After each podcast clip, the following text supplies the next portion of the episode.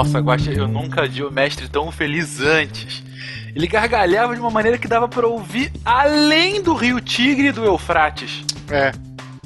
Ele tá feliz por conta da minha prova. Ele chamou ela de revolucionária. Nossa, já sei, foi aquela questão sobre como usar as pedras para contar as ovelhas, né? Você deu uma ideia melhor do que aquela de pôr no saco uma pedra para cada ovelha que você tem, assim, sempre que você precisar conferir o número de ovelhas, basta trocá-las de cercado e para que cada uma que passar tirar essa pedra do saco, né? Nossa, era para responder isso? Era, cara, não foi isso que você colocou? Eu coloquei para evitar que as ovelhas fujam, batia com a pedra na cabeça delas, elas desmaiavam e não iam a lugar nenhum. Isso é patético, cara. Por que ele chamou sua prova de revolucionário, então? Ele disse que graças à minha prova, ele conseguiu criar o conceito do zero. Maravilhoso.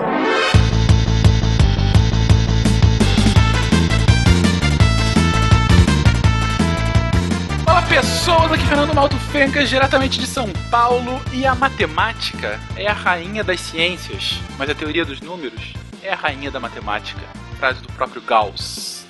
Chupa, do... Felipe. Chupa, o do Felipe. roubou minha frase. Era né, sua frase? Eu achei tão bonita, Mas cara. foi muito boa essa, cara. Wala Wala, ouvintes, é o Pena aqui de São Paulo. Uma pedra era uma pedra. Agora, uma pedra é uma ovelha. Duas pedras, duas ovelhas.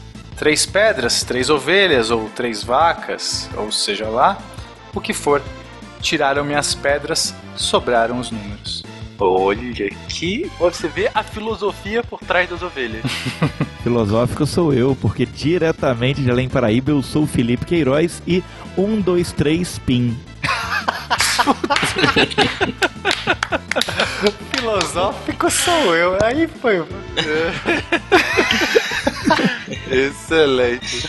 Fala ouvintes, aqui é o Felipe de Montebello MG e o grande mestre da aritmética é o professor Girafales. Mas da aritmética ou geometria? da aritmética, mas da geometria também. Olá pessoas, aqui é a Nanaka de São Paulo e eu confesso que meu avô tentou me ensinar a usar o abaco e eu nunca aprendi. E é uma das frustrações vida. Nanaka, você é oriental, você tem que saber usar um abaco, entendeu? Ah, não, tem que saber. Tô frustrado É, agora. DNA, né? Caiu meu mundo aqui. De Gaspar Santa Catarina, que é Marcelo Guaxinim, e eu sabia essa com laranjas. Você está ouvindo o SciCast, porque a ciência tem que ser divertida.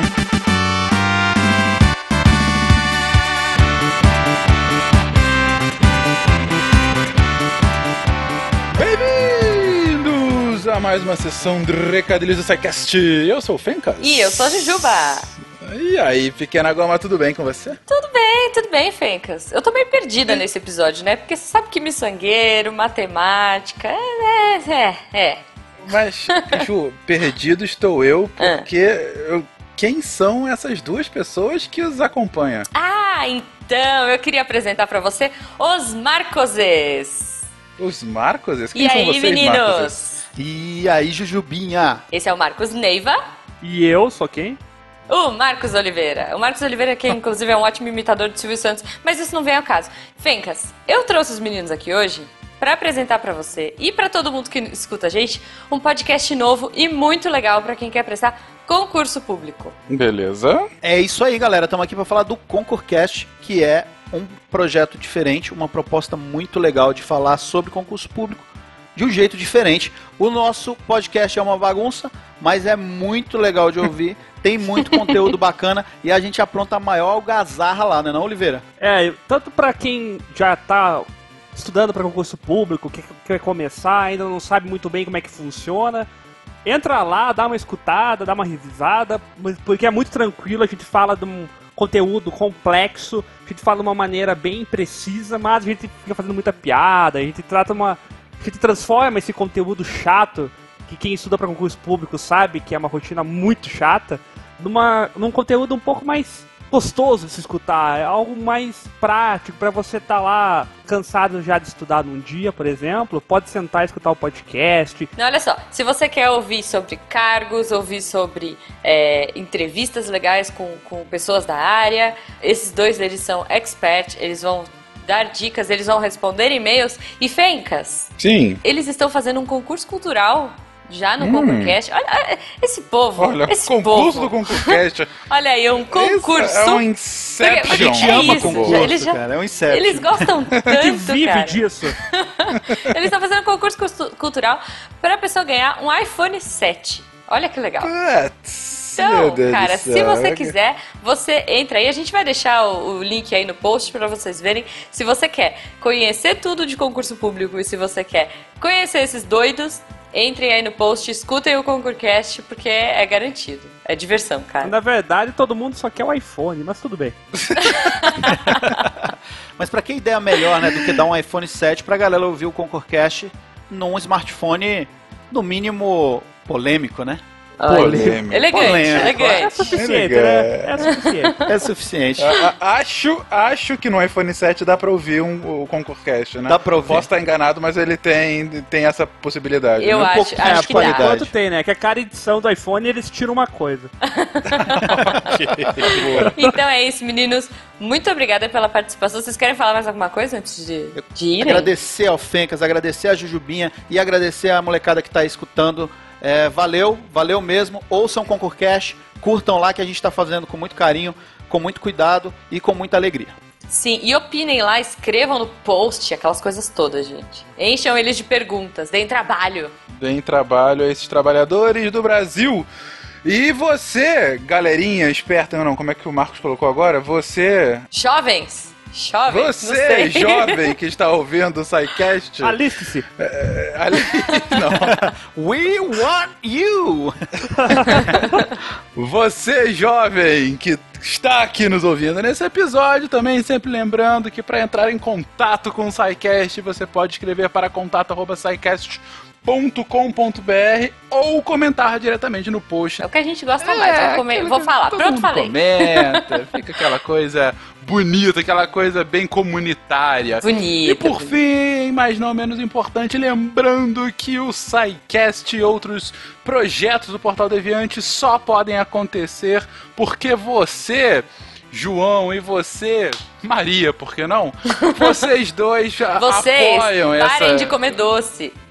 É, exatamente. Vocês economizaram depois que largaram os doces e estão agora apoiando como patronos do SciCast. Se Sim. você ainda não é um patrono, visite lá o link que está aqui nesse episódio, tanto pelo Patreon quanto pelo PagSeguro. Gente, a partir de um realzinho por dia, vocês possibilitam que esse podcast lindo saia toda semana no seu feed mais próximo. Então vamos lá, Jujuba! Oi! Matemática. Ah, eu sei. Eu sei regras de três.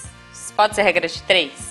A regra de três tá, tá, tá incluso aqui no podcast de hoje. É um pouquinho mais complexo, mas. Não, não, não, não, não. Eu uso a regra de três pra tudo, cara. Se você me der um- uma, sei lá, equação de quinto grau, eu vou usar a regra de três. E vai dar certo. Você, Ou não. Jujuba, você é como se fosse Arquimedes e a alavanca dele. Ah. Você é, me deu uma regra de três que eu deslocarei o mundo. É basicamente isso. Isso, é isso aí. Vamos pra esse episódio aí que eu quero ver se esse negócio de número dá certo. É, exatamente, vamos lá, gente.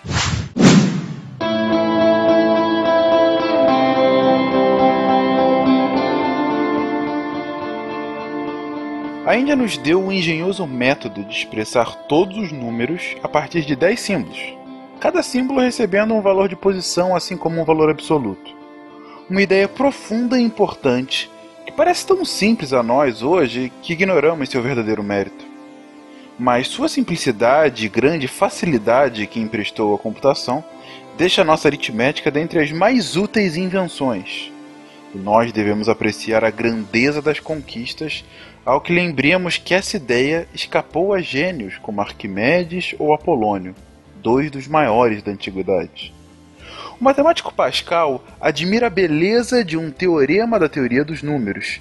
É como se ele estivesse admirando um belo fenômeno natural. É maravilhoso, diz ele, as propriedades belíssimas que os números têm. É como se ele admirasse as regularidades em um tipo de cristal. Laplace e Wittgenstein.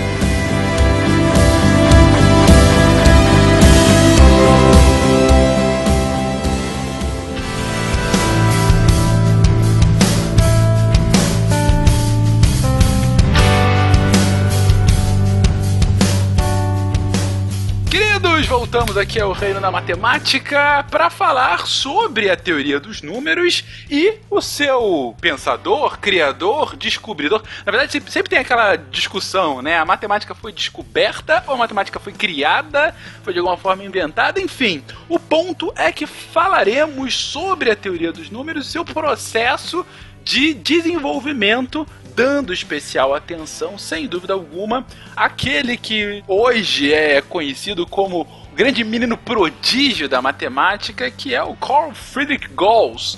Mas para começar a falar sobre a biografia do Gauss, a gente tem que explicar um pouco sobre o desenvolvimento da disciplina que, inclusive, o levou para essa área posteriormente. Então, gente, voltando só um pouquinho, voltemos à Grécia.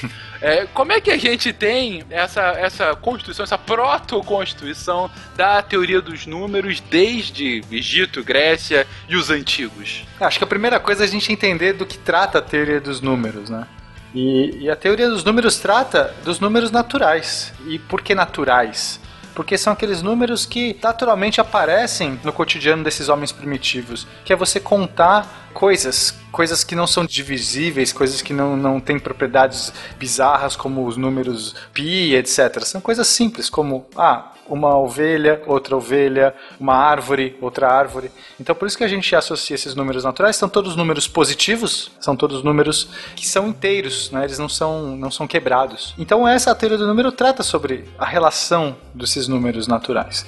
Então a gente tem que voltar à Grécia para entender como é que esse homem primitivo começou a desvendar, mesmo que empiricamente, a relação secreta dos números.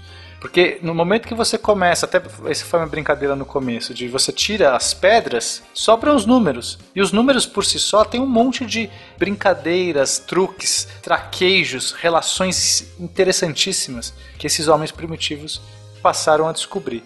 Né? Então, quando a gente pega Pitágoras, que é aquele clássico todo mundo aprende na escola, a gente vai ver como Pitágoras começava a relacionar os tamanhos dos catetos de um triângulo retângulo e como que eles estavam relacionados com a sua hipotenusa. Né? Isso é uma relação puramente matemática. Ela é uma, uma relação dos próprios números, das propriedades que esses números, todos os números naturais, adquiriam entre si. E é interessante aí que o teorema de Pitágoras, a gente pensa nele muito na parte geométrica, né? a gente usa o teorema de Pitágoras em geometria, em trigonometria, mas as ternas pitagóricas são uma excelente aplicação aí de teoria dos números a partir do momento que a gente começa a buscar ternas que são números naturais. Exatamente. Você pode abstrair da geometria, né? Você não precisa mais estar no triângulo retângulo. Você pode achar simplesmente quais são os, os ternas de números, né? Quais são que, três que... números que satisfazem a uma relação pitagórica. propriedade, exatamente. Do tipo a ao quadrado mais b ao quadrado igual a c ao quadrado. Quais são esses números a, b e c que satisfazem essa relação? Isso é a teoria dos números. A gente abstraiu da geometria, do formato original e da onde veio a inspiração. as fórmulas vão estar na prova, né? Só para eu ir anotando. Sempre bom. É, e só pra explicar, gente, termos pitagóricos é aqueles três números que satisfazem a correlação do teorema de Pitágoras. É aquele 3, 4, 3, 4 5. 5 3, 4, 5. 3 ao quadrado mais 4 ao quadrado é igual a 5 ao quadrado. 5, 12, né? 13. 5, 12, 13, 3, 4, 5 são os que a gente decora, né? 8, 15, 17. Pode me, me tentar aí, posso inventar mais uns aqui. 11, 60, 61, esse é bom. Boa. Isso é super importante, inclusive. o, e, e, o grande lance é que a gente fala do Pitágoras aí, mas essas ternas pitagóricas, esse estudo de números, ele vem muito antes do Pitágoras. A gente bota aí dois mil anos antes do Pitágoras, a gente já tem registros do Antigo Egito que eles tinham um processo, uma tábua com um processo que dava valores de ternas pitagóricas para eles, entendeu? Exatamente. Não foi o Pitágoras o primeiro cara. Esse domínio ele é muito mais antigo, sabe? Tem lendas que mostram várias aplicações diferentes desses ternos pitagóricos, então a gente tem muitas aplicações anteriores até o Pitágoras. A gente falou de começar da Grécia, mas a gente pode começar até antes se a gente forçar um pouquinho, a gente encontra já teoria dos números, né? estudo de números naturais muito antes. Né? E você sabe, Felipe, que uma coisa muito legal é que esses povos mais primitivos, por exemplo, os babilônicos, que também já tinham né, o desenvolvimento primitivo da teoria dos números, usavam uma base de 60 em vez de base de 10. E quando você vai para a base 60, você consegue muito mais divisores dos números, porque 60 é divisível, né? Por 1, 2, 3, 4, 5, 6, 10. E é muito interessante porque você consegue encontrar propriedades de uma maneira mais fácil, mais rápida, você consegue conseguir dividir isso com mais facilidade. E esses povos primitivos já usavam esse tipo de base, né? E a gente ficou na base 10, que não tem tantos divisores. Ok, mas a gente ainda tá aqui no, num passado ainda muito remoto. Como que esses primeiros esboços, esboços, esboços, esses primeiros rascunhos do sempre bom, né? Esses primeiros rascunhos da matemática por conta de egípcios, gregos ou outros que vieram depois, acabam evoluindo para chegar de fato a essa concepção de uma teoria dos números naturais. Então, na verdade, a teoria dos números ela vai evoluindo junto com a matemática, né? Dizia eu que a aritmética, né? na verdade, a teoria dos números, ela é a própria aritmética, as próprias operações básicas, tudo isso, a princípio, quando você aplica ela a números naturais, a gente está falando de teoria dos números. A gente até faz essa distinção na matemática de chamar a teoria dos números de uma aritmética avançada, né, de uma aritmética superior. Entendeu? Mas ela vai evoluindo conforme a matemática evolui. E até antes de chegar no príncipe da matemática, no Gauss, que você comentou na abertura, a gente tem vários outros grandes nomes, grandes matemáticos que vão avançar as teorias a gente tem aí o próprio Fermat, a gente tem o Euler. E, e culmina aí no Gauss, que é o cara que revoluciona com um teorema muito simples e que modifica a maneira de visualizar esses números inteiros, né? Então a gente está definindo aí que, primeiro, a gente está partindo de números que já eram mais intuitivos, né? A gente está falando dos números naturais. E quando a gente comenta números naturais, gente, só me confirma, a gente está falando, ou seja, do domínio de zero a infinito, né? Isso, Isso aí, é. perfeito. Zero, um, dois, três, quatro. Zero, infinito, somente números inteiros, né? É, são números que não têm casas decimais. São os inteiros positivos. Inteiros positivos, exato. Ou seja, aí, ouvinte, a gente não está usando número negativo, não está usando número quebrado, não está usando frações, dízimas periódicas, números irracionais. Números complexos. números complexos, enfim. A gente está falando do que é intuitivo, né? mais uma vez, tanto o teatrinho quanto a entrada do Pena. Uma pedra, duas pedras, três pedras. O que é fácil para essas civilizações primitivas. Você não precisava de uma abstração maior, né? É, você conseguia fazer quase que uma transposição sem grandes dramas, né? Sem grandes complexidades, né? É a matemática mais fácil.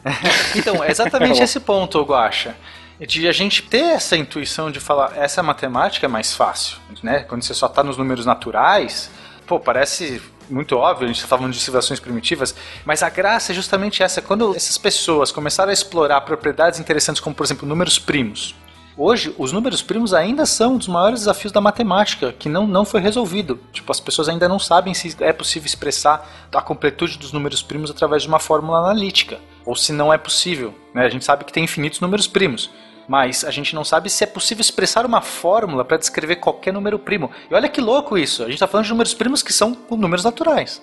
A gente está falando de quadrados, cubos, que são relações de multiplicação entre números naturais. E aí você tem teoremas absurdos. O teorema de Fermat demorou 500 anos para ser provado. Então parece que é uma coisa fácil, né? intuitiva, mais trivial, mas quando você começa entrar no, na profundidade desses números, quando a gente vai falar de aritmética modular, que você vai dando giros no relógio e aquilo vai tendo propriedades interessantíssimas, você abre um universo. E é esse universo que o Gauss, dentre outros, resolveu comprar a ideia e falou que aquilo era a matemática da matemática, era, entendeu? O creme de la creme da matemática. Se você conseguir resolver a teoria dos números, cara, o resto vai ser batata, né? É como o Fencas roubou lá na abertura, é a rainha da matemática, né? A rainha de todas as matemáticas é a teoria dos é. números. Cara, isso é muito poderoso, né? Porque é a matemática mais simples, mas ao mesmo tempo talvez a mais desafiadora. Beleza, então vocês ah, introduzem esse cenário para que esse menino.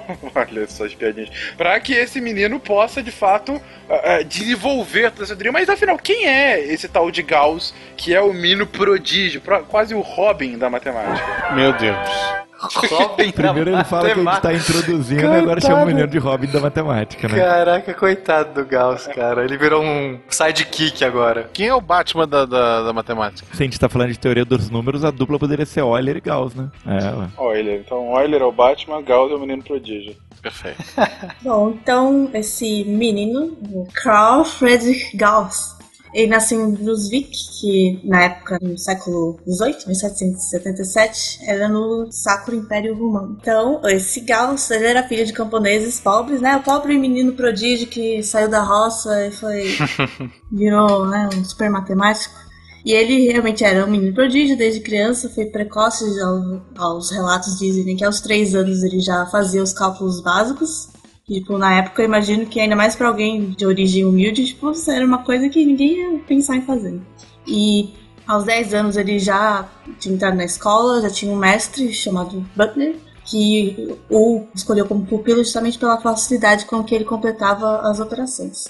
Inclusive, segundo uma história famosa, o Butler pediu que os alunos dele somassem os números inteiros de 1 a 100, ou seja, quanto que é 1 mais 2 mais 3 mais 4 mais 5, até 100. E o Gauss, rapidinho, conseguiu resolver esse problema de um jeito que não era foi rápido, não é possível que ele tenha realmente feito a soma 1 a 1 dos Não, é que assim, a história que eu sei é que o, o, o né, tava tipo de saco cheio um dia, não tinha o que dar pros alunos. Sabe aquela coisa, putz, eu não preparei a aula de hoje. É, fica aí, fica aí somando. É, então de pensou numa cem. coisa que ia levar muito tempo. A galera ia ficar, meu, somando um, mais dois, mais três, mais quatro. Até ele ia ganhar uma hora ali de dormir, né? De Dar, dar aquele cochilinho Quem básico. nunca, né, na sala de aula? Ele ia ficar no WhatsApp, ele ia ficar, né? Tava ali no WhatsApp, o grupo tava muito legal, enfim. Felipe, olha só que você. Aqui você é o único professor nativo, hein? Você falar um negócio desse, você tá falando contra si mesmo. Não, não, eu adoro dar aula. Não era o Butner. Aí o Gauss, em dois minutos, chegou e falou. Ah, 5.050. Aí o professor, ah, tá bom, tá bom, tá. Mas faz de novo aí, confere, né? Tipo, e o menino, não, já sei aqui, cara. Aí, quando chega um outro aluno, tudo bem que a minha versão da história deve ser muito mais fantástica, tudo bem, mas eu, eu gosto dela, anyway. É romântico. É romântico. Aí chegou um, depois, no final da aula, no final dessa hora, chegou um aluno, ah, terminei, professor, ah, quanto deu? 5.050. Ele, carai. Imagino, inclusive, que ele falou isso, né? Caralho. Ele falou exatamente essa expressão, né? Isso. Carai. Tipo, aí o Gauss tirou um iPad com Excel e mostrou, não, eu botei aqui na, na, na forma.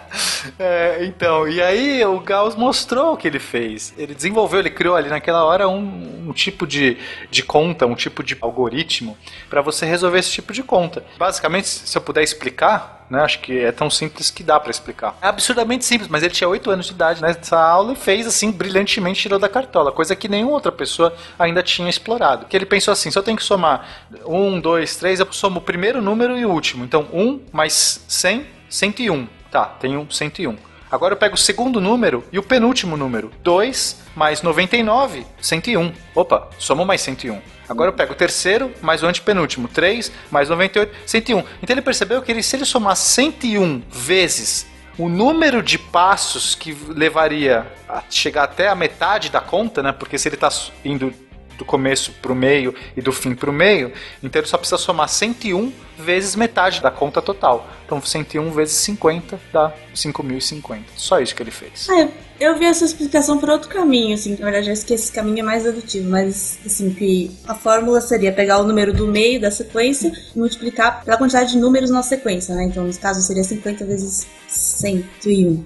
Começa do zero, é isso? É, mas é a mesma coisa. Mas, é, então, mas aí eu achei interessante falar, porque, por exemplo, se você pensar, vou somar de 1 a 3, né? Tipo, 1, 2, 3. Se você pensar que o número do meio é 2, o número da esquerda tem uma quantidade a menos, né? Tem uma unidade a menos. O número da direita tem uma unidade a mais. Então eles estão se compensando, a direita está compensando a esquerda.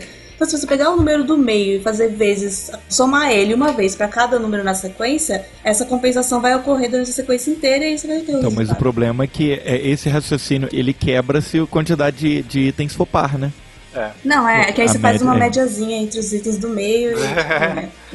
é. É, porque não existe meio nesse caso, não é assim. A, a minha versão continua tendo no Excel.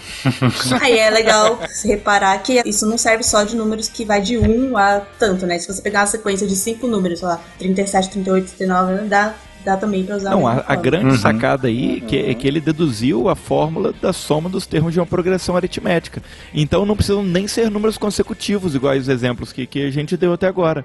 Qualquer sequência é sempre soma de termos. Então poderia ser, poderia ser para calcular a soma de múltiplos. Então, se eu quero somar os múltiplos de 5 até o 100, 5, 10, 15, 20, eu posso usar esse raciocínio dedutivo também. Então é, ele é bem mais generalizável, né? E o menino chegou a essa conclusão antes dos 10 anos de idade, né? Isso é muita loucura. Com Ele era um alien, com certeza.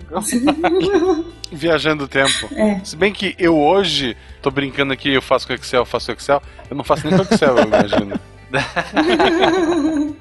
com pedras, talvez. Com pedras, talvez. Nossa, saco sente uma pedra.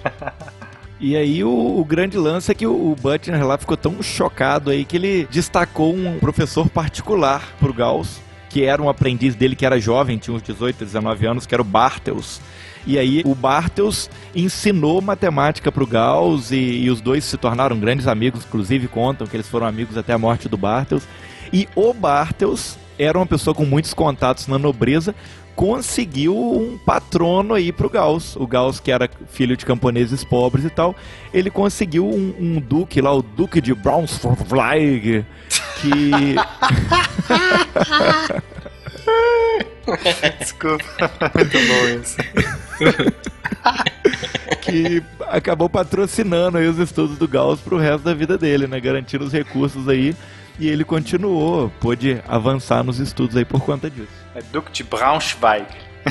Braunschweig, é, Braunschweig, né? Aqui entra um spot falando do patronato do Psycast. Mas era exatamente isso que eu ia fazer agora. Eu, eu ia puxar o seguinte: Felipe, você está querendo dizer que foi graças ao trabalho de um patrono que um dos maiores gênios da matemática conseguiu continuar desenvolvendo seu trabalho? Foi isso mesmo que eu entendi? Sem patronos a ciência não avança, gente. São fatos, tá vendo? Meu Deus, Felipe, que coisa legal! Mas Fencas, Fencas, isso é muito antigo. Se eu quiser ser hoje um apoiador da ciência, como eu posso fazer? Meu Deus, Guaxa, temos possibilidades, enfim. Seja patrono do SciCast, gente. Patreon, PagSeguro. Continue aí. É, inclusive o Gauss, como bom bolsista, né, tem uma história que diz que ele só pôde se casar, o primeiro casamento dele, ele se casou quando ele ganhou um aumento na bolsa dele, que aí ele passou a ter dinheiro para sustentar uma família, sabe?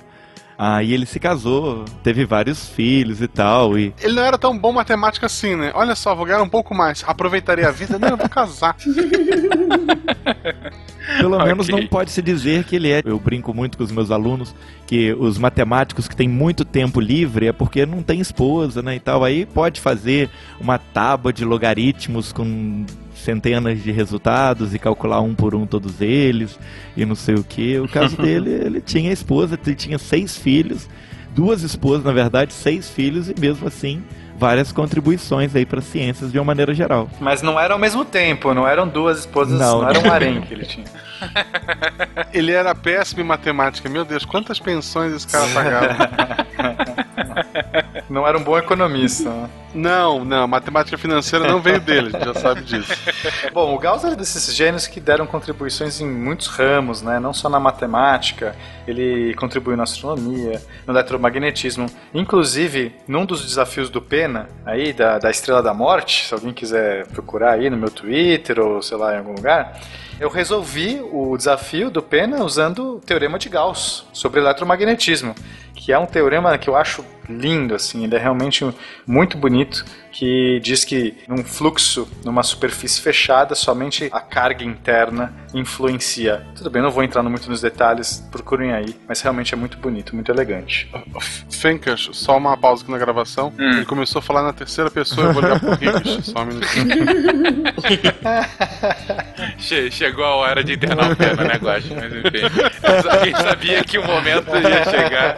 Enfim. Ah, bem. Fencas, esses dias o Pena me chamou de estranho, hein? Pra você ter uma ideia. Ó, vingança, olha, ele guardou até agora. Isso aí é mágoa, cara. Guardou! Caralho! Cara! Aí eu falei pro Werther, ele falou assim, ó, pro Pena chamar alguém de estranho, você deve ter algum problema mesmo.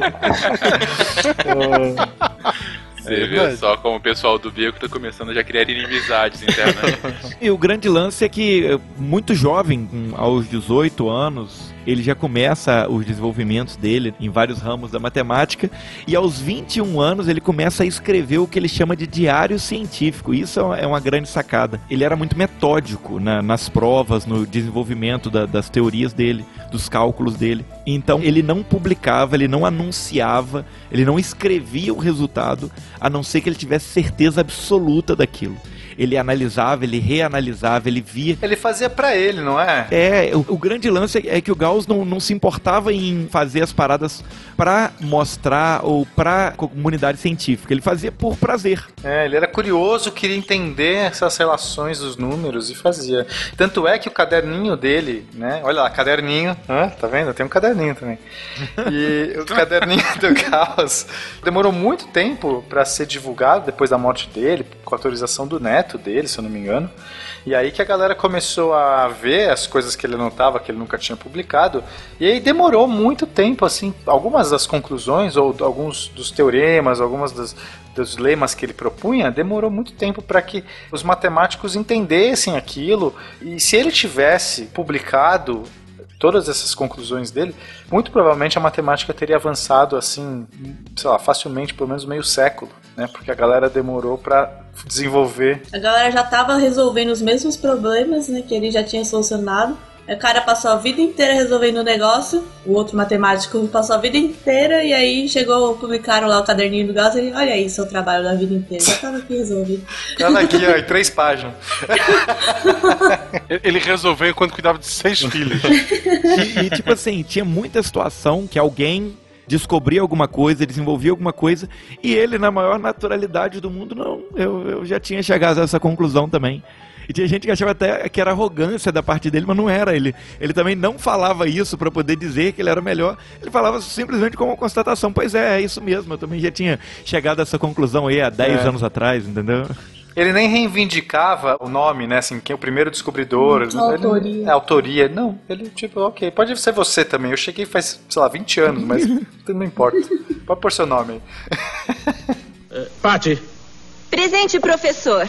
Você pode me dizer quais são as quatro operações fundamentais? Sim, sim, querido professor. As quatro operações fundamentais são a, operação das amígdalas, do apêndice, do menisco e pedra nos rins.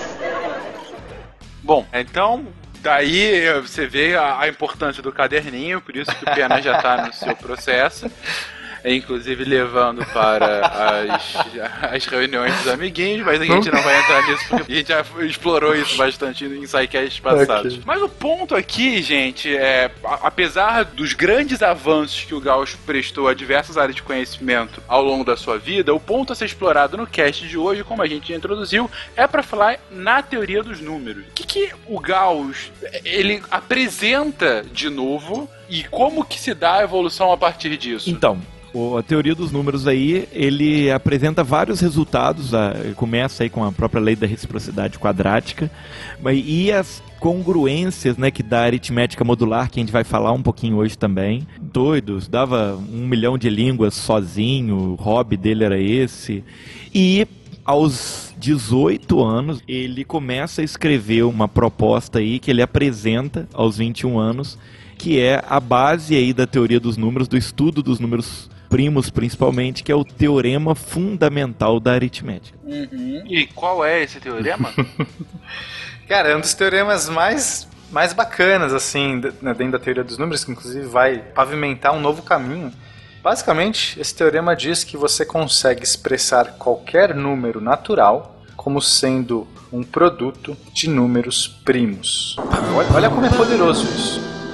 Qualquer número. Fala o número aí, Fencas. Joga o número na Fala. tela. Qualquer número, né? Mil. A mil é fácil, pô. Mil é fácil. É 2 vezes 2 vezes 2 vezes 5 vezes 5 vezes 5. Dois, ou seja, só com uma multiplicação de números primos você consegue chegar em qualquer isso. número. Quer dizer, qualquer número, mas é mais do que isso.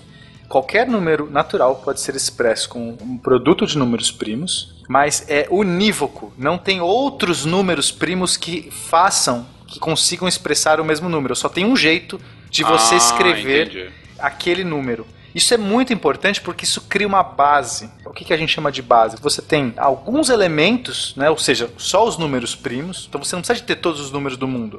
Imagina que eu tenho uma, uma gaveta onde eu só tenho números primos ali. Só com esses ingredientes, que são poucos, embora infinitos, eles são poucos, comparado com todos os números, né? São menos. Só com esses ingredientes eu consigo expressar qualquer número, qualquer número natural. Eu só tem um único jeito de expressar aquele número natural. Então eu não vou ter multiplicidades. Se eu expressei daquela forma, não tem outra forma. Essa forma fatorada, ela se torna uma identidade daquele número. Né? Exatamente, é o RG do número. Exatamente. Na verdade, isso é usado para os algoritmos de hash. É porque o algoritmo de hash, basicamente, ele tem que criar uma saída a partir de uma entrada. Ele é usado, por exemplo, para verificar senhas. Porque quando você coloca sua senha no sistema, um sistema bom, ele não vai gravar sua senha, né? Não vai deixar sua senha lá no banco de dados. O que ele faz é passar sua senha nesse algoritmo de hash, que dado ele vai pegar aquela senha em forma numérica, né, de, ou binária, em forma numérica, e vai calcular, fazer os cálculos usando números primos, principalmente, porque eles têm essa propriedade, e vai dar um resultado que aquele resultado só existe para essa senha. Nenhuma outra senha que qualquer outra pessoa colocar vai dar esse resultado, mas a sua senha não vai estar gravada no banco de dados, o que vai estar gravado é esse resultado que acontece quando você passa a senha no algoritmo. Então, deixa eu ver se eu entendi. Vamos pegar um número, o número 20. O número 20 fatorado é 2 vezes 2 vezes 5, né? Uhum. Essa é a fatoração do Perfeito. só com, com números primos, Perfeito. certo? Beleza. Então, o que você está querendo me dizer é que em um dos extremos eu tenho o número 20 e no outro dos extremos eu tenho, olha, 2 vezes 2 vezes 5. Claro que isso para números gigantescamente maiores. Não estou falando para um número trivial como 20, mas o ponto é, justamente por serem gigantescos e justamente por serem identidades únicas, o sistema só vai falar, de fato você tem a chave, se eu apresentar para ele, ó, eu sei que esse seu número 20, ele é 2 vezes 2 vezes 5. É isso?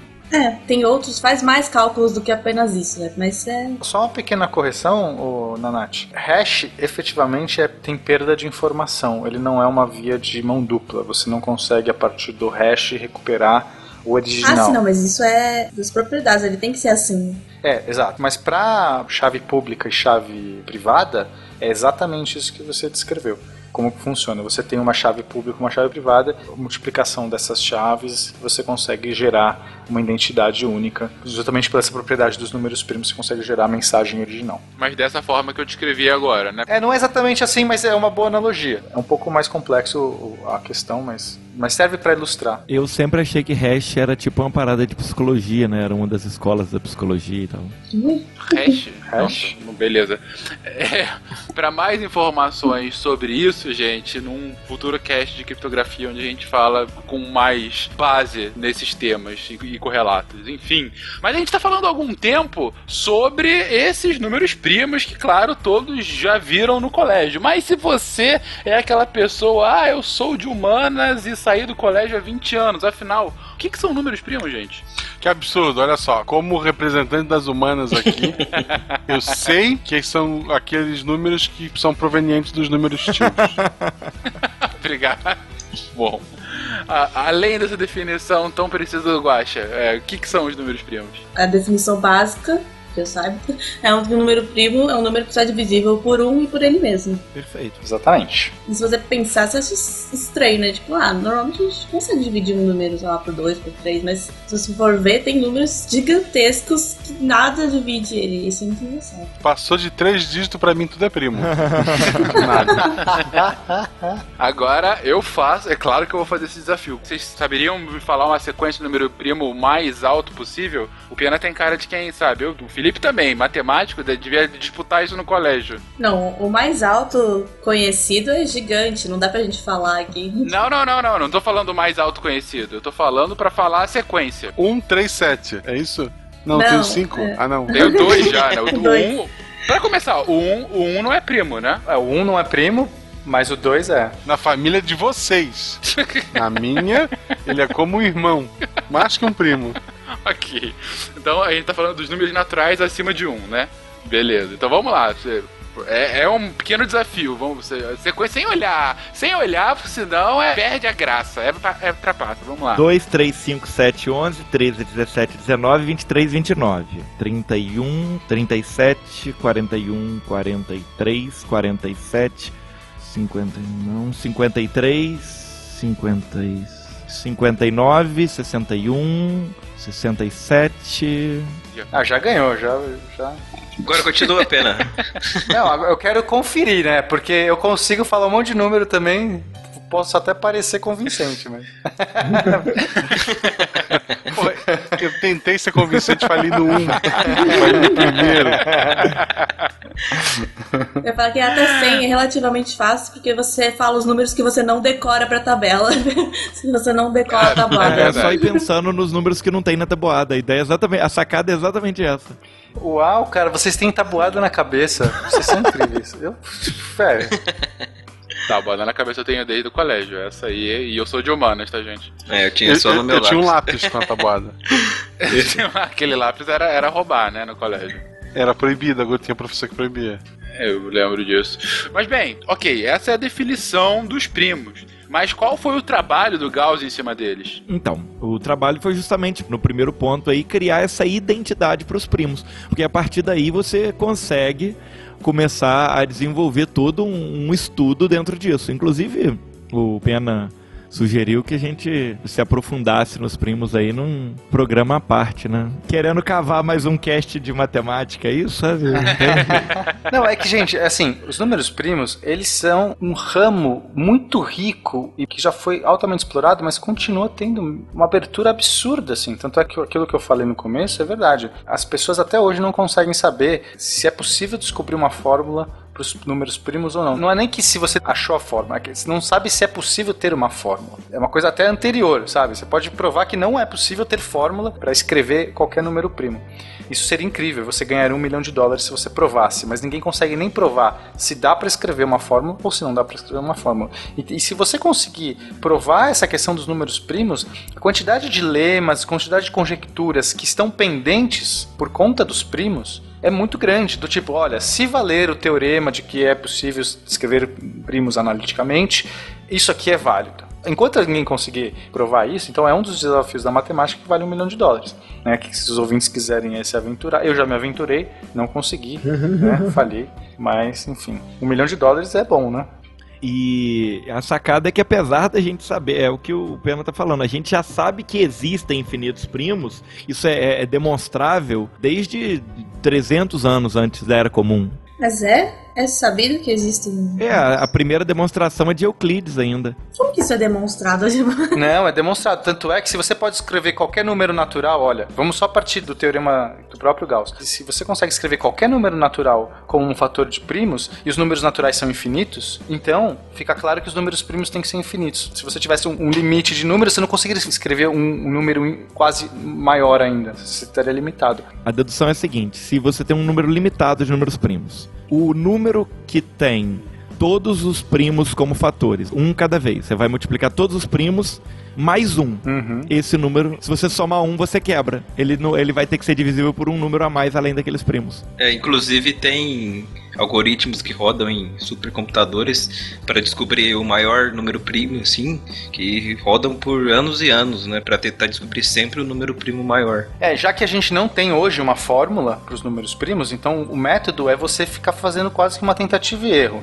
Claro que existem algoritmos mais inteligentes, mas ainda assim, né, usando várias conjecturas matemáticas, mas ainda assim é um trabalho de ficar girando uma manivela tentando procurar o próximo. E é um ramo muito promissor, porque se você encontra um número primo maior, você está aumentando a segurança, a possibilidade de segurança da criptografia, porque você precisa ter números primos enormes para conseguir gerar criptografia de mensagens e maiores. fica muito difícil quebrar esse número primo, Exatamente, né? para ficar mais difícil quebrar. E o maior número primo que a gente encontrou hoje, ele tem 22 milhões de algarismos. Tipo, 22 milhões de algarismos, se você escrever ele em páginas, né, colocar, tipo, pegar uma página de um livro e escreve assim, daria 4 mil páginas impressas. Pra você escrever um número, esse número primo maior que a gente conhece. Olha que delícia.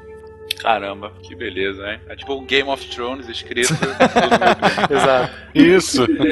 A maneira mais fácil, também, uma outra maneira que não foi falada, de encontrar o número primo, tu vai no grupo de WhatsApp da família, e tem aquele pessoal que tu não adicionou e lá tem. Nossa. Desculpa, gente. Outra que passou batido também, eu tenho 10 tios por parte de pai e 12 por parte de mãe.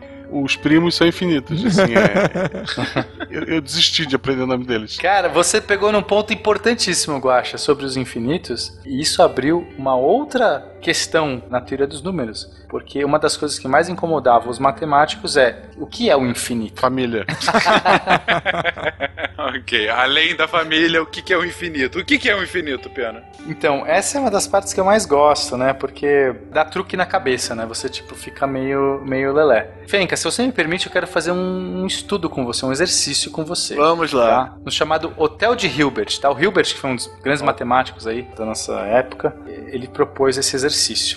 Então, como que seria? Imagine um hotel, você é o, como chama, o atendente, pode ser? Você é o recepcionista. Ok. Você é um recepcionista de um Recepcion- hotel. concierge. Concierge. Tá bom. Como é que é o nome do Meirinho? Não, não sei. Mas pode ser o recepcionista. Vamos, vamos- ficar no recepcionista. O recepcionista do hotel, beleza. Você vai ser você não. E você é um hotel que tem infinitos quartos e todos os quartos estão Ok. ocupados por um hóspede, ok? Conseguiu Ok. imaginar? Vai faturar um bocado. Tá. Ah, Ok, mas você, você quer faturar mais. Por quê? Um dia, eu sou ganancioso. um dia chega lá uma pessoa e fala: Fencas, eu preciso de um quarto. O que, que você fala? Ó, pessoa, temos infinitos quartos, mas todos estão ocupados. Não, mas por favor, dá um jeito aí, dá uma liberdade. Você é brasileiro, você tem um jeitinho aí, dá um esquema. Me um enfia em algum quarto. Você conseguiria? O que, que você falaria pra essa pessoa, Fencas? Bom, dado que são infinitos quartos, e se eu colocasse mais um quarto nesse infinito? Não, mas já tem todos os quartos, são infinitos, mas todos estão ocupados. Então, tipo, você olha assim, Mas- você fala assim, deixa eu ir pro quarto 7.492. Você chega no quarto, não, tá ocupado. Aí você fala, "Tchê, 7 bilhões e não sei o quê. Hum, tá ocupado. E não tem, você não consegue achar. Você fala, cara, eu quero te ajudar, mas ó, tá ocupado, tá ocupado, tá ocupado, tá ocupado. Não consigo. Só que aí você, na sua genialidade, você me permite, Fencas, é, te Por favor, ajudar? seja gênio você, você me permite te ajudar nessa tarefa? Você fala o seguinte: você liga pra todos os condôminos. Em vez de você ligar, sei lá, você coloca uma regra escrita na, na recepção, em algum lugar, e fala assim: mudança de quartos, mudou geral. Todo mundo agora vai se mudar pro quarto que é o seu número mais um. Então, o cara que é do quarto 1 vai pro 2. O cara que é do quarto 10 vai pro 11. O cara que é do quarto 7 milhões vai pro 7 milhões e 1. Ok? É justo. É possível fazer essa coisa. Vai demorar, é, é, não é uma coisa simples, mas você para ajudar o fulaninho, você faz essa, essa regra. Você impõe uma regra para todo mundo e todo mundo obedece. São todos hóspedes muito bem educados. Pô, não, tô imaginando. Eu vou ter um puta faturamento, mas a minha nota no TripAdvisor vai ser uma bosta, né? Ficam ligando pra gente pra mudar do quarto do lado. Mas ok. Mas depois que você fizer essa operação, Fencas, o quarto 1 Aham. está vazio. É verdade. E você chama esse hóspede e fala: pode entrar, o quarto é seu. A questão é: já tinham infinitos quartos e infinitos hóspedes. E você conseguiu por mais um. Brasileiro onde está. Certo? Tudo bem por, por enquanto? Tudo Certo. bem? Tá, tá ok? Não digo que esteja ok pros hóspedes antes, mas ok. É possível, dentro de infinitos, você enfiar mais um ali? Sim, foi, foi, foi possível. E se você chegasse, sei lá, 327 hóspedes nessa noite? É uma balada. Você conseguiria hospedar essas pessoas, Fencas? Bom, se for na mesma, me- mesma lógica, os meus hóspedes atuais vão me odiar, mas enfim. 327 pra frente. Beleza. Isso. Você soma 327 esse é o seu novo quarto, né? E aí você liberou Aham. 327 quartos, você hospeda os. tre- Cara, você consegue enfiar muito hóspede ali. Mas uma coisa importante que você tem que entender é: depois que você fez a operação, o hotel está exatamente igual ele estava antes. Você não consegue reconhecer nenhuma diferença entre o hotel depois que você hospedou esses 327 quartos.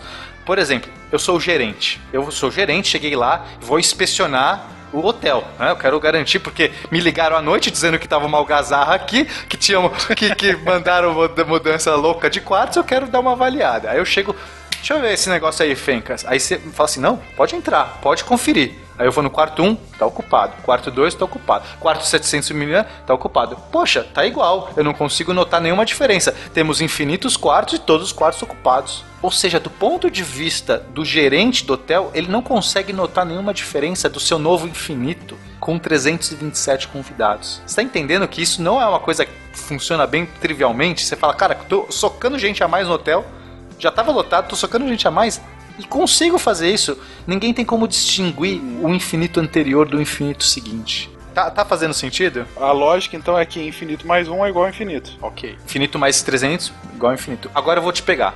Ah, chegou um ônibus aí, Fencas, com infinitos passageiros. E eles querem se hospedar no seu hotel. Você consegue hospedar essa galera? É. É, um- é difícil. difícil. Eu- Porque eu não posso usar a mesma lógica Agora anterior, você não pode Eu não posso lógica. Ó, vai pro quarto 1 É, mais o infinito. galera. Não, não, não rolou. É, de fato, não, não consigo. Não consegue? G- Genialidade do Pena, me ajude novamente. Não consegue, Moisés? Não consegue? Não consigo.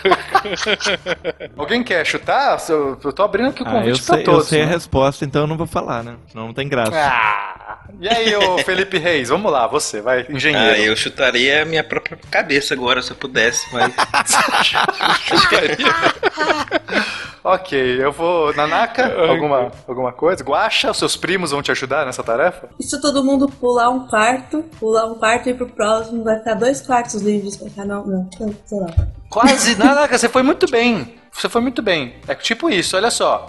Se todo mundo for pra. O seu o número do seu quarto vezes 2. Se eu sou quarto 1, um, eu vou pro 2. Se eu sou do quarto 2, eu vou pro 4. Se eu sou o quarto 3, o quarto 3, eu vou pro 6. Se o quarto 10, eu vou pro 20. Se todo mundo for pro vezes 2 do seu número, você tá vagando todos os números ímpares. São quantos números ímpares? Infinitos, certo? E agora eu tenho infinitos quartos para hospedar infinitos hóspedes. E eu consigo hospedar tranquilamente. O primeiro hóspede vai pro número 1, o segundo vai pro número 3, o terceiro pro número 5 e todos eles vão para todos os ímpares. Ou seja, e agora o hotel está completo de novo e ele é indistinguível do hotel anterior. O que eu quero dizer é infinito mais infinito é o mesmo infinito. Eu espero que os banheiros sejam no quarto, porque se for no corredor vai ser uma merda. Eu tô fazendo essa brincadeira, eu acho que é mais interessante fazer dessa maneira, exercitando, do que começar a apresentar aqui, sei lá, um monte de conceitos, teoremas e tudo mais que talvez o ouvinte se perca. Então, é, enfim, é um convite, uma brincadeira. Eu posso continuar essa brincadeira. Eu posso falar que agora vieram infinitos ônibus, com infinitos passageiros em cada ônibus. E será que eu consigo hospedar infinitos ônibus? Eu tô aumentando a, a complexidade dos infinitos aqui. Enfim, eu vou já dar a resposta, mas também é possível você fazer. E você usa como que você resolve isso usando a fatoração dos números primos. Talvez fique um pouco mais complicado aqui, não quero entrar nos detalhes. Se você não pegar essa última passagem, depois se quiser ver em, em casa, mas também não é nada crítico. Tá? Mais um convite mesmo para entender que é possível. Como qualquer número pode ser expresso como um fator de primos, né? Você pode usar os primos 2 e 3 e aí você usa uma, uma equação que seria a seguinte: o seu quarto novo vai ser 2 elevado a o número do ônibus que você chegou, tudo bem? Tem o ônibus 1, 2, 3, 4, infinitos ônibus. Vezes 3 elevado ao número do seu assento no ônibus, que tem o assento 1, 2, 3, 4, infinitos assentos. Se você fizer isso, ou seja, 2 elevado a um número do seu ônibus, vezes 3 elevado ao número do seu assento naquele ônibus, você consegue gerar números únicos no seu hotel. Não tem dois iguais. O único jeito de gerar números iguais é se você for do mesmo ônibus no mesmo assento. Não tem duas pessoas sentadas no mesmo ônibus no mesmo assento. E assim todo mundo consegue achar um único quarto nesse novo hotel. E as pessoas que já estavam no hotel, aquelas que não vieram ônibus nenhum, elas vão pôr o número zero no primeiro número, porque o ônibus dela é o ônibus zero. Então vai ser 2 elevado a zero vezes 3 elevado ao quarto anterior que elas tinham. Se você fizer isso, todo mundo cabe nesse hotel. E você chega na mesma conclusão. Então é possível você colocar infinitos vezes infinitos nesse hotel, infinitos lugares.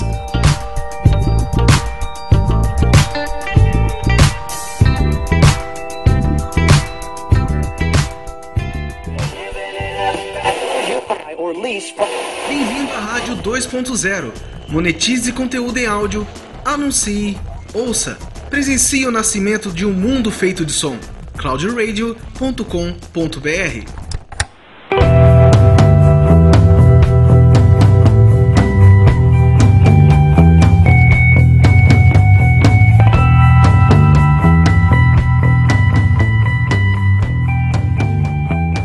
Mas então, isso que você colocou de ter os diferentes níveis, né? Elevado ao que era o seu número.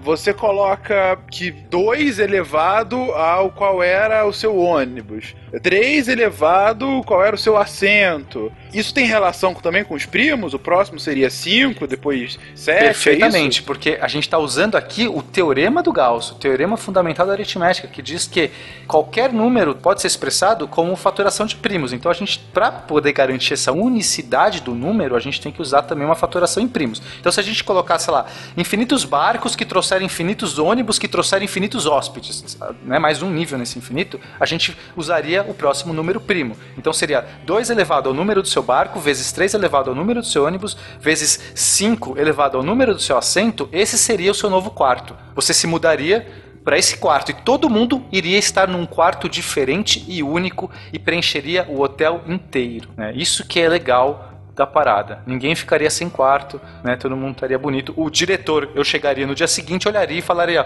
"Parabéns, você está fazendo um ótimo trabalho. A minha receita está aumentando infinitamente todo dia e eu não sei como você está enfiando mais gente aqui, mas você está conseguindo." Né? Eu gostei muito da sua voz de gerente agora. Gerente. É uma é. voz mais, é uma voz mais impostada, né?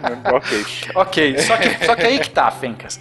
Parece que tudo aqui é assim, ah, então infinito é vezes infinito, é tudo infinito é igual tudo infinito é se joga mais e, e dá na mesma, porque isso era uma coisa que incomodou muito a galera que estudava teoria dos números. Você percebe que isso é um problema de teoria dos números. É, assim, a gente só está falando de números naturais e a gente está tratando de infinitos, que está nos números naturais. Então é um problema. Aí que tá. Vários matemáticos foram contribuindo para entender essa relação dos números infinitos e percebeu que nem todo infinito é igual. Então, por exemplo, se eu fizesse infinitas coisas infinitas, ou seja, tipo, eu tivesse barcos que estariam dentro de espaçonaves, que estariam dentro de, sei lá, não sei o que, infinitas coisas dessa, esses agora eu não consigo enfiar esse tanto infinito aí.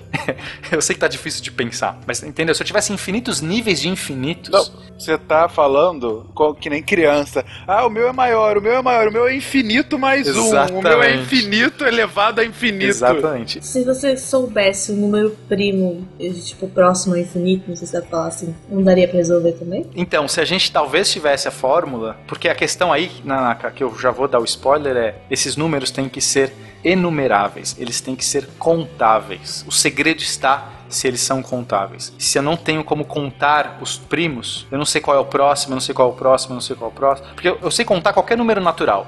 Por exemplo, mesmo que sejam infinitos, é sempre o anterior mais um. Tipo, eu gero o próximo. Mesmo não conhecendo todos os números naturais, eu consigo falar para você qualquer número natural. Porque eu consigo gerar 7 bilhões 988 mil. Como é que eu gero o próximo? É esse mais um. Pronto. Eu gero, eu sei como eu faço o próximo. Como eu numero, como eu sei contar eles, eu consigo sempre mandar o hóspede ir pro próximo, certo? Eu consigo falar, hóspede, vá pro próximo. Mas são infinitos, mas você sabe qual é. Pega o seu número, soma um. Qualquer hóspede sabe fazer essa conta. Mas nem todo mundo sabe fazer a conta do próximo primo. Isso já geraria um problema. Mas eu quero retomar um, com uma coisa mais simples da teoria dos números, se vocês me permitem. Porque eu acho que isso é talvez uma essência muito legal que mistura com a teoria dos conjuntos também. Que é o seguinte, como é que a gente sabe qual conjunto é maior do que o outro? Tudo bem? Vou dar um exemplo aqui. Imagina o conjunto A, eu tenho banana, laranja, maçã. Um conjunto. Eu tenho outro conjunto, conjunto B, que tem cachorro, cavalo, camelo e vaca. Qual desses dois conjuntos é maior, tem mais elementos? Segundo. Segundo. Como você sabe, Fencas? Você falou três elementos no primeiro e quatro no segundo. Ah, muito bem. Você conseguiu enumerar, você conseguiu dizer assim, você contou, você primeiro, você vê que é contável, você tem que contar eu contei elementos. Se eu não conseguisse contar Sim. esses elementos, eu já não conseguiria ter uma base para falar. Mas você foi lá, contou um, dois, três, outro. Um, dois, três, quatro. Mas suponha que é muito difícil você contar e suponha ainda que você ainda não inventou a álgebra a ponto de você conseguir contar, tá? Vamos trabalhar numa teoria de conjuntos mais básica, que é aquele ovelhas no meu pasto, que eu nem sei dizer, eu só, só tenho uma correspondência, tá? Pra gente mais básico ainda, não depender de nenhuma estrutura matemática você pode fazer uma associação um para um dos elementos, que é assim que a gente define na teoria dos conjuntos, como é que você consegue saber qual tem cardinalidade maior. O que é cardinalidade? É qual tem mais elementos. É isso. Cardinalidade é o número de elementos.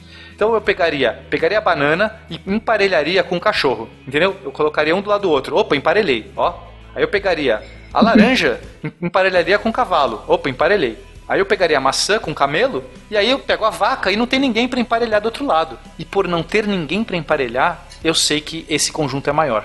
Entende? Eu não preciso nem contar, eu não sei nem que é o que é 1, eu não sei o que é 2, eu não sei o que é 3, eu não tenho números ainda. Mas eu consigo emparelhar, e aí se todos os elementos de um emparelham com o outro, eles são iguais. Se não emparelham, quer dizer que um é maior do que o outro. Tudo bem? Perfeito, tá ok. Por enquanto, ok. Por enquanto, você vê que ele assusta. Por enquanto, ok. Você vai ver o próximo.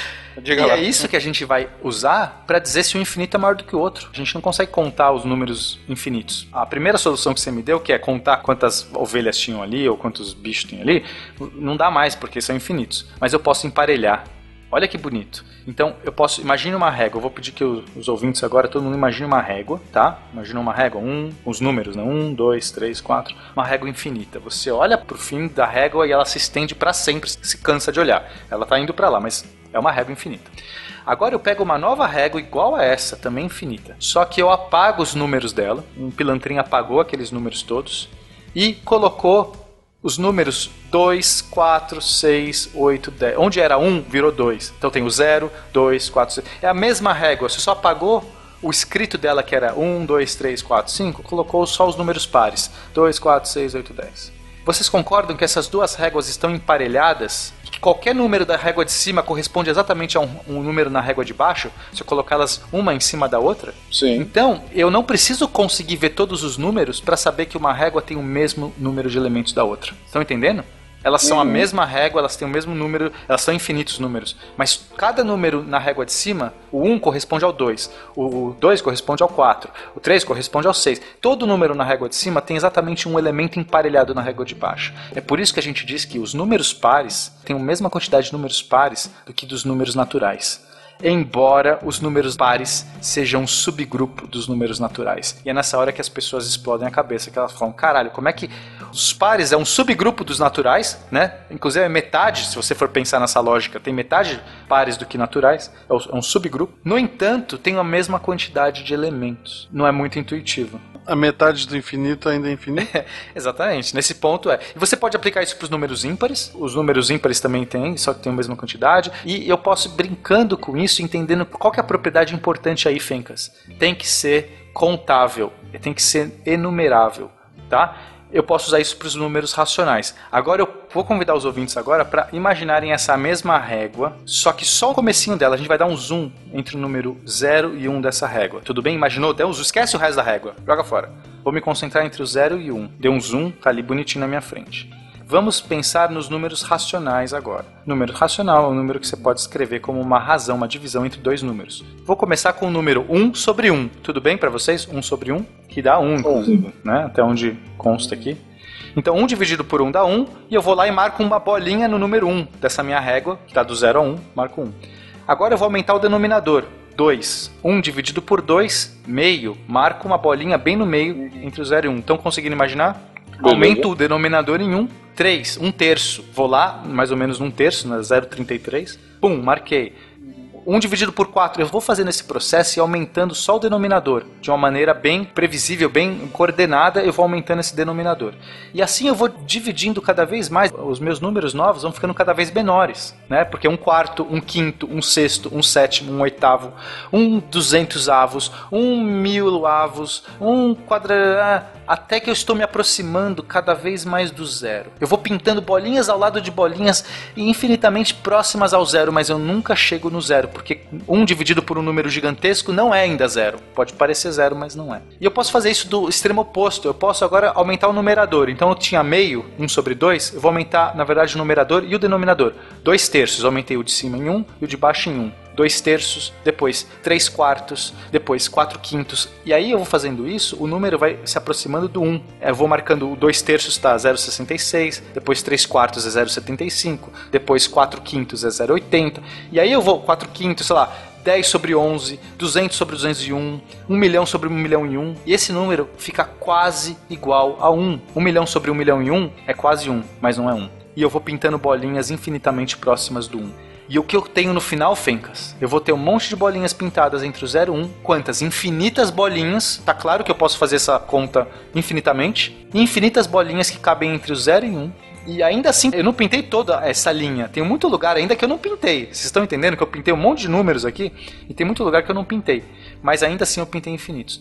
E quando você faz isso com os números racionais, eu consigo fazer uma associação de qualquer número racional por essa lógica. Não vou entrar nos detalhes, mas enfim, depois se o ouvinte quiser explorar melhor, você consegue fazer uma associação um para um de cada número racional que existe com qualquer número natural.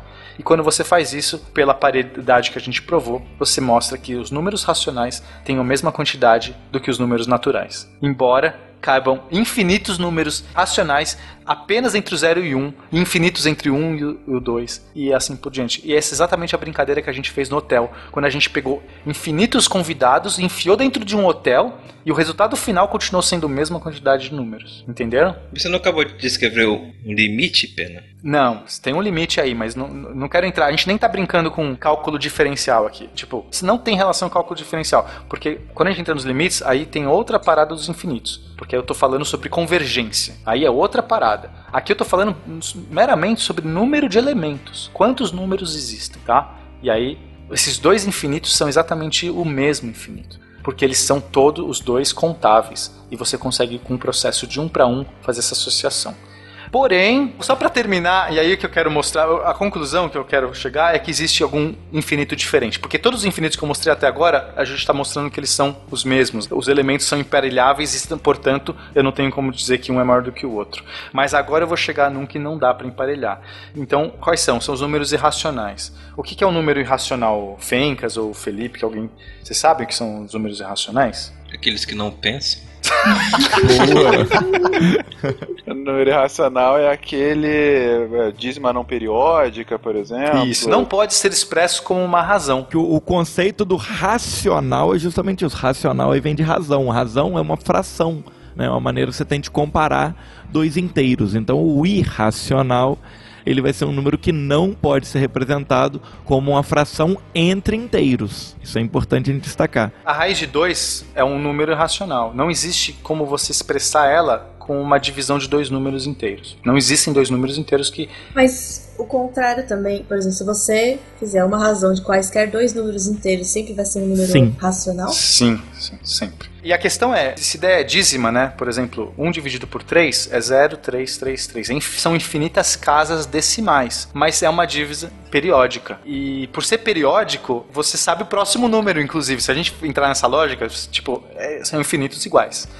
Agora, um número como π, como raiz de 2, como o número de Euler, eles não têm nenhuma dízima periódica. Eles são, se você expressar ele na, na forma decimal dele, vamos supor, π, né? 3,1415929, não sei o que, lá, lá é, infinitamente você vai poder descrever. Não, não para, você não vai ter uma última número que se repete ou que para, que trunca ali, chega. Né, pronto, acabou. E por conta disso, Fencas, você não sabe qual é o próximo. Eu pintei esse número, pi, fui lá, 3,14, vou lá entre a, a régua entre o 3 e o, o, o 4, vou lá no 3,14, mas eu pintei um. A pergunta é, como é que eu sei o próximo? Eu não sei o próximo, porque eu não tenho nenhum método de fazer assim, soma um. Primeiro que eu não consigo nem saber onde ele termina, assim, tipo, mas se eu soubesse, se eu trocar em qualquer, se eu trocar no 3,14, vai, peguei pi, só que eu falei, qual é o próximo, o número depois de pi? Ah, sei lá, para no 14 e o próximo é 3,15. Não, não é. Porque eu poderia ter truncado no próximo. Porque eu poderia ter truncado no número 141. Então é 142. Não, eu poderia truncar no próximo. Sempre vai ter um próximo algarismo que eu posso elevar um sempre vai ter um a mais infinitamente. Então eu não consigo nem saber qual é o próximo. E por não saber qual é o próximo, eu não consigo numerá-los, eu não consigo contar eles. Eles são incontáveis. E por serem incontáveis, eles são infinitamente maiores do que os números contáveis. Então esse é um tipo de infinito. Esse é um infinito. Então o infinito incontável é infinitamente maior Isso do que o infinito aí. contável. É, essa é a conclusão. Isso é muito bonito. Uhum né? Assim, sei lá, dentro da teoria dos números, é claro que a gente está entendendo também teoria dos conjuntos, mas não deixa de ser teoria dos números que a gente está comparando. Começa com os infinitos da teoria dos números e depois vai aumentando a complexidade, né? Enfim, as coisas se misturam depois, a matemática vai ganhando corpo. Inclusive, existe também algoritmo para continuar calculando os números do pi e eles nunca vão se repetir, né? Se, eles se repetirem, eles vão se repetir pra sempre, né? Se em algum momento ele começar a repetir, quer dizer que vai repetir de novo. Na verdade, o legal do pi é isso. O pi é tão zoado a divisão do pi que você tem momentos que você tem um número que repete por três, quatro casas e depois essa, essa repetição se quebra e continua aleatório novamente. Eu digo repetir todas as casas decimais, entendeu? Quero dizer, não repetir a próxima. A próxima pode repetir, pode ter lá Sim. 3, 3, 3, isso não tem problema. Tô dizendo, É como se no centésimo número voltasse a 14, 15, 9. Ah, mas isso 12, poderia acontecer e depois de 100 mais 100 muda. Tipo, pode existir quaisquer repetições dentro do pi, né? mas ele inteiro. É legal pensar que esse, esse número bizarro, tão inalcançável, assim, que não dá pra você expressar, é, tá tipo, na natureza, assim, se você né, querer a, a constante. Ele é uma razão que existe no- na natureza e é essa coisa que a gente não consegue é, expressar. o problema da quadratura do círculo. Essa é a coisa mais linda do pi, gente. É o universo falando, sim, eu sou assim, lidem com isso. Né?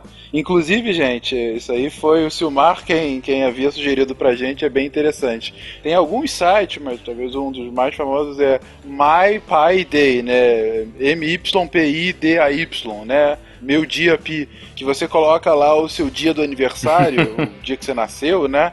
E ele acha em que posição de pi tá o dia do seu aniversário. Então, eu coloquei aqui o meu e o meu meu aniversário tá no número ah, 156.086 depois da vírgula de, do pi. Então, assim, depois de 156 mil números, chega nos seis algarismos que definem meu aniversário. Qual é o seu aniversário, Fê? É 10 do 8 de 86. Eu vi uma, uma piada outro dia com maneiras idiotas de preencher o seu telefone no formulário. Aí tinha lá, você arrasta o formulário no pi até achar seu telefone. Um dado interessante que já tem na casa de 4 trilhões de casa de pi. Ainda não chegaram no fim, né, cara? Tem alguém esperando te acabar.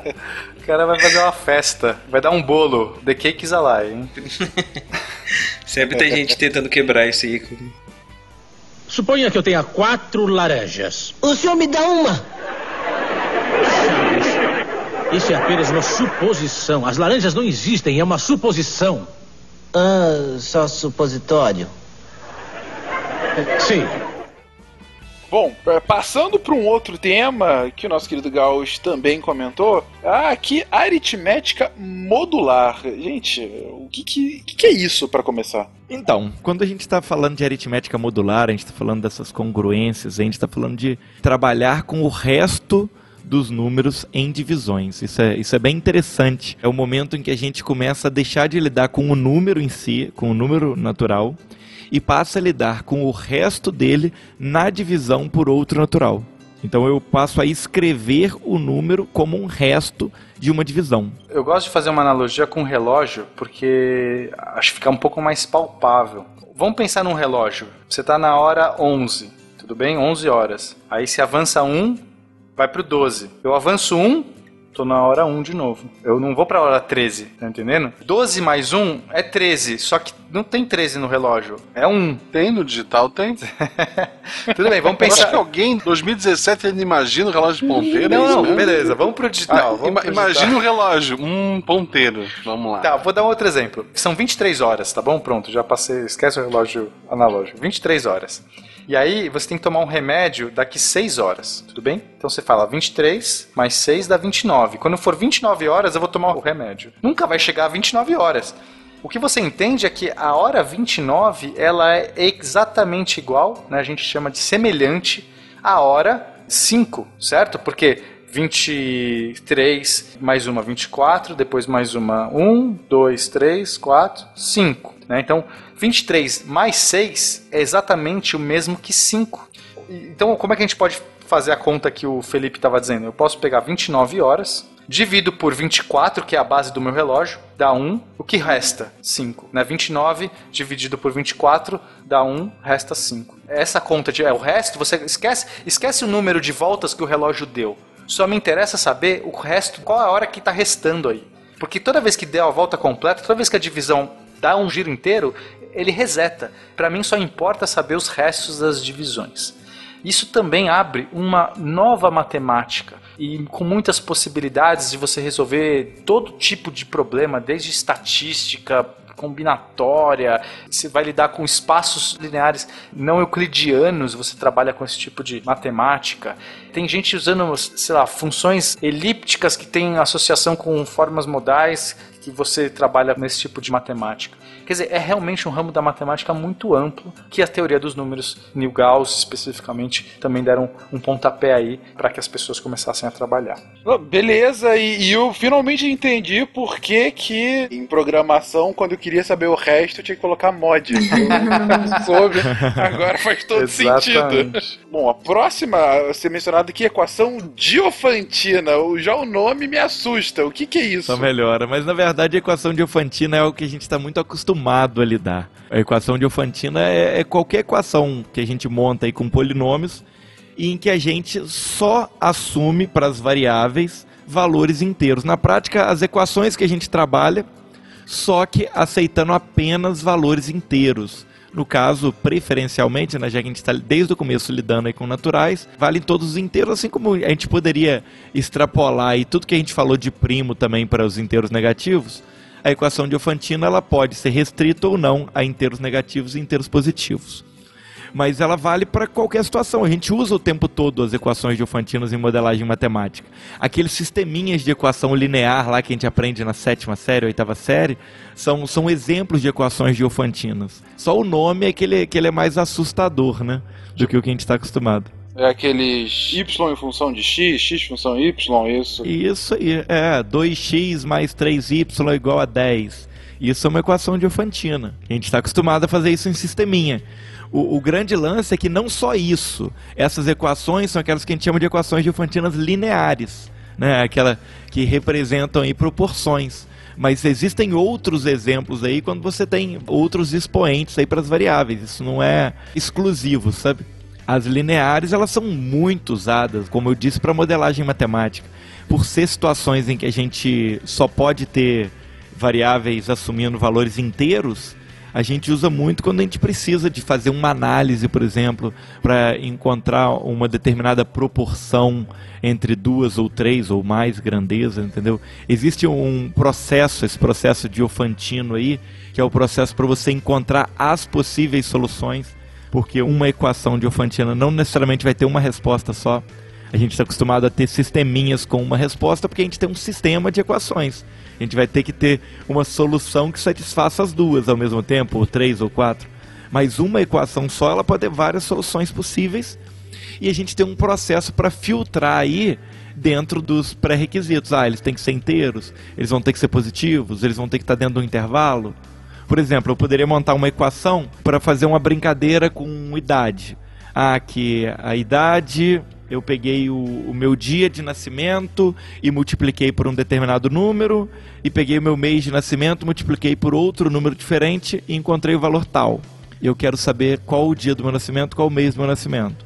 A gente faz é, a resolução da equação de Fantina, botando como restrição que o meu x ali, que seria o dia do nascimento, tem que ser um número entre 1 e 31, e que o meu y, que seria o mês do nascimento, tem que ser um número entre 1 e 12. E aí, com essas restrições, a gente limita a quantidade de soluções da equação, talvez encontrando uma só ou duas só. Ou seja, se eu encontrasse para x igual a 40, eu estaria tirando porque eu não posso ter nascido no Exatamente. dia 40. Exatamente. E aí a gente consegue fazer essa filtragem antes até das soluções. O, o processo de Ofantino, esse processo de resolução da equação de Ofantino, é interessante porque você já filtra as respostas antes, você te poupa trabalho. Para que, que você vai achar o 40? Antes disso, a gente já bota essa restrição e aí eu já limito a quantidade de respostas que vai aparecer para mim para eu não encontrar o 40 no meio delas. Exatamente. Essa restrição é aquele famoso domínio contra domínio ou não? É mais ou menos. Na verdade, o conceito é parecido, mas o que a gente faz é, é usar esse domínio quando a gente define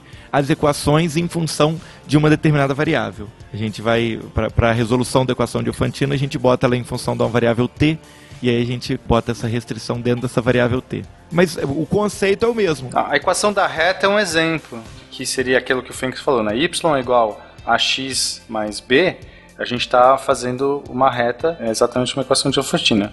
E só que aí se eu aumentando esses expoentes, eu posso chegar em outras relações que não só a reta. Um exemplo é o próprio teorema de Então, Pitágoras. o único detalhe, só para só pra constar aqui, pra gente não ser acusado de caneladas. A equação da reta, ela é um exemplo de equação de Ofantina, porém, uma equação de Ofantina ela não desenha uma reta. Ela não é contínua, né? Exatamente. Como ela só tem resultados inteiros, ela vai desenhar os pontos que formariam essa reta, todos os pontos alinhados. É, se você ligar os pontos, você tem a reta. É isso aí, porque ela não tem continuidade. É, Ela vai te dar todos os pontos alinhados naquela reta, mas ele não te dá a reta. Mas não é a reta, porque o x e o y não podem valer números quaisquer, somente números inteiros, né? Outro exemplo fácil de equação de Ofantina são aquelas imagenzinhas que você Ih, recebe no. WhatsApp que tem tipo três frutas. Aí tem uma maçã, uma laranja e sei lá, uma E um pera. relógio com o ponteiro pela metade. Cara, que WhatsApp é esse que vocês estão usando, gente? Eu nunca recebi isso.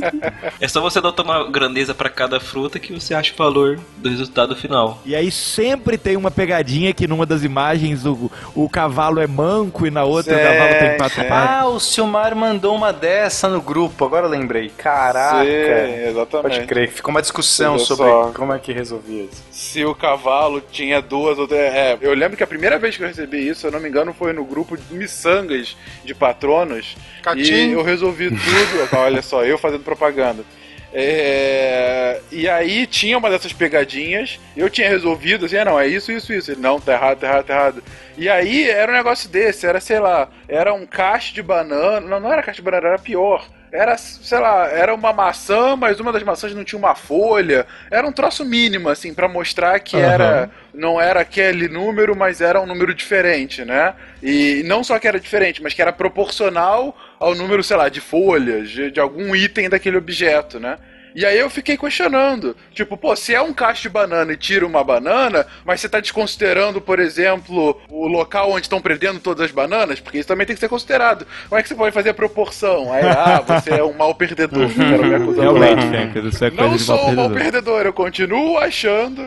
Não, não sou. Tudo bem. Mas, gente, uma outra equação de Ofantina, talvez uma das mais famosas, e ah, uma que a gente começou, o Quest. O Quest, nossa. que a gente começou essa aventura, exatamente. What is your quest? To seek the Holy Grail. Uma que a gente começou esse cast foi o Teorema de Pitágoras, que é uma equação de Ofantina. Exatamente. E uma coisa, o teorema de Pitágoras, só pra enunciar, caso o ouvinte, é, sei lá, não conhece. Que a gente já aprendeu que não é de Pitágoras, ele só tinha uma boa propaganda. Exato. Né, seria o A ao quadrado, né, mais B ao quadrado, igual a C ao quadrado. E a pergunta é, quais números A, B e C, inteiros, né, ou naturais, que você pode jogar aí e satisfaz essa equação. Exatamente, é uma equação de É, Ofantina. inclusive os mamonas assassinos estavam errados, né? Isso aí eu aprendi o teorema de Pitágoras errado em uma é renda mulher. Não, É tá verdade. certo. Tá certo. É, tá errado. Ah, é? Não, Tá Ele errado? fala, é, ele Não. Te fala que ensinei. Como que era? é o Que quadrado a soma dos soma- quadrados dos catetos é igual a porra da hipotenusa. E não é, é o quadrado da hipotenusa. Ah, ele ensina então, errado. É a soma dos quadrados do cateto é igual a porra do quadrado da hipotenusa, ele fala errado. O problema, o problema foi seu, Felipe. Você não entendeu. Considere porra como quadrado. Encontre porra, tava no. Isso é terrível. Exatamente. Se você considerar porra como quadrado, eles estão certíssimos. A soma do quadrado do cateto é Isso. igual a porra da hipotenusa. O Teorema de Pitágoras, a gente já tinha comentado na abertura lá, uma das lendas mais legais é que eles usavam o terno pitagórico do 345 para poder formar ângulos retos. Eles faziam uma corda amarrada com os lados e desenhavam um triângulo e usavam aquilo na construção para poder formar ângulos retos, ainda no Egito. A ideia é usada até hoje, quando você quer fazer um ângulo reto, tipo numa parede. Você Sério? faz esse. Vocês fazem com Aham. barbante? O Isso. pessoal usava esquadro hoje em dia. 3, 4, 5. Tem esquadro, mas pode ser feito também com barbante e é medida. Ouvintes, vocês sabem que 90% das vezes é feito no olho, né? Mas. A minha casa aqui é toda torta. É porque engenheiro arredonda pi pra 3, né, gente? Tem que entender isso. É engraçado da China que eles usam os números tudo diferente, tudo errado. Tipo, eu lembro que eu jogava um jogo de, tipo, Final Fantasy Tactics da vida em japonês, em chinês ou japonês, sei lá como é que é. Que daí os filhos da mãe, nem os números, eles botaram os números certos, eles botaram tudo no idioma deles. Eu tive que não só aprender o. Eu tive que decorar o menu, aprender nome de item e aprender os números pra saber a vida e o quanto ia tirar cada ataque. Pra calcular, era uma bosta. É inacreditável. Era um jogo que os personagens que tu jogava era tudo de Tokusatsu em SD. Eh, os ouvintes vão saber quem é e vão botar alguém, vai botar aí. Era, era muito bom esse jogo. Na China usa, às vezes sim, não usa só o numeral não, usa o, o extenso, né? Que É, é tipo, e, e é tipo número romano, só que de lado. O 4 é um quadradinho com um bichinho. É, são os mesmos que japoneses, mas no Japão não costuma usar assim. Pra contar até 10 você ainda usa, ou pra- pra- às vezes pra preço de alguma coisa, mas usar em Vida e mana, assim, as- os números, barrinha, número, e daí aparecer que o dano ia ser tanto, tu tinha que. Ah, era horrível. Eu usava o método engenheiro, não bate que, que dá, eu acho. ok. Bom, Então, mas é ao contrário aí do Teorema de Pitágoras, que a gente brincou que a resposta dele já era conhecida antes do próprio Pitágoras propor o teorema, a gente tem um outro que é só uma generalização dele, mas que mesmo assim a resposta dele foi uma guerra aí para ser descoberta, né? Que é o último teorema de Fermat. O último teorema de Fermat é só uma generalização do teorema de Pitágoras para expoentes maiores que dois. Então o teorema de Pitágoras, ele fala dos quadrados, né? A ao quadrado, B ao quadrado e C ao quadrado.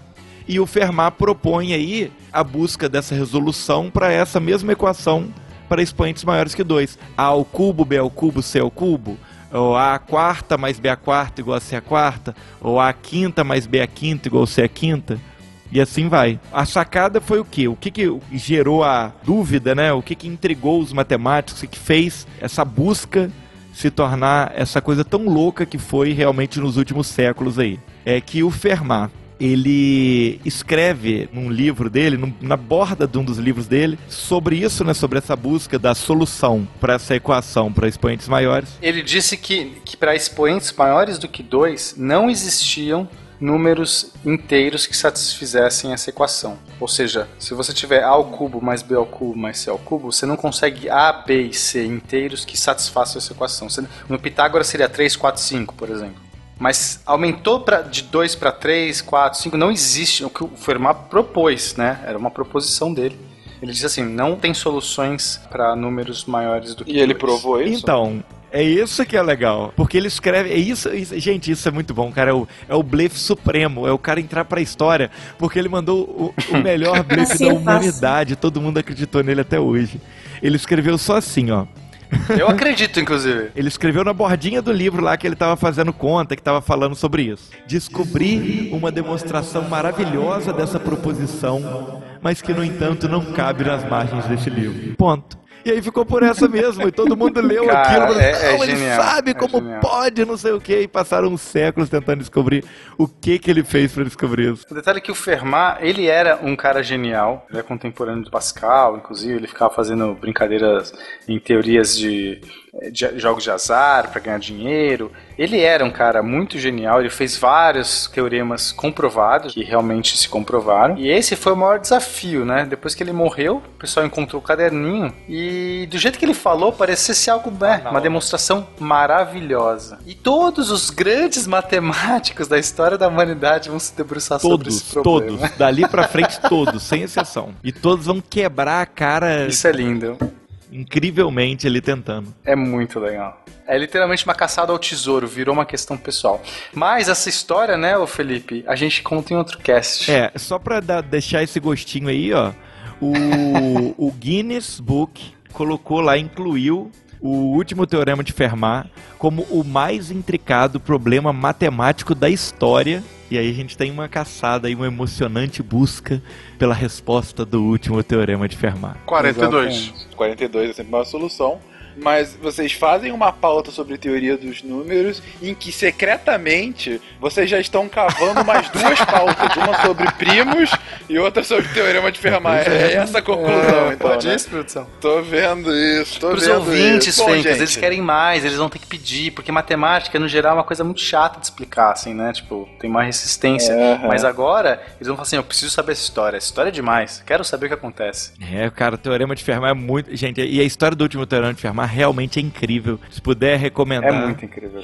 Mas não cabe na, aqui nesse, nessa Não margem, cabe. né? A gente vai ter que esperar pro próximo cast. Compre a DLC. Boa, boa. Compre a DLC, exatamente. Bom, passamos desde uma pré-história da teoria dos números, uma rápida biografia do Gauss, o desenvolvimento dos números primos por Gauss, dos números infinitos, da aritmética modular, das equações diofantinas, inclusive pelo teorema de Pitágoras e chegando aqui ao teorema de Fermat. Uma viagem pela matemática nesse conjunto dos naturais que está aí no nosso dia a dia, essas pedras que contam as cabras que pastam no nosso pasto. Que bonito, hein, Fencas? Foi muito poético, foi muito poético. Bonito, Nossa, né? poético. Poético no final. Esse é digno de Discovery Channel. Vai deixar passar. Obrigado, Nanaka. Espero que vocês tenham gostado da viagem, gente. Eu acho assim que eu, a gente brinca com o pessoal de humanas e tal, de exato, mas mesmo geografia eu tive escala, eu tive negócio de topografia, bastante, alguma coisa de matemática eu tive, sei lá, dentista conta até 32. Cada um tem a sua matemática na vida. E quando eu era menor, assim, hoje eu realmente fujo de matemática, o que eu posso fazer com a calculadora eu faço. Mas quando eu era menor, e assim, sexta, sétima série, eu era muito amigo dos números. Incluindo meu melhor amigo era a raiz de menos 25. Tadinho. Puta. Eu sofri por você aqui agora. que era um amigo imaginário. Boa, boa, boa, boa piadinha para fechar esse cast. Um beijo pra vocês, ô querido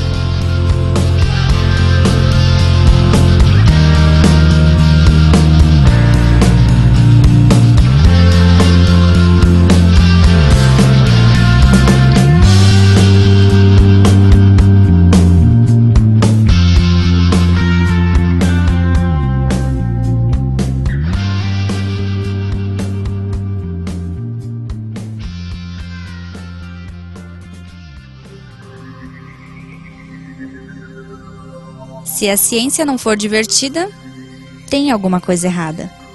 Tem que ser divertida. A coisa mais divertida que tem é a ciência.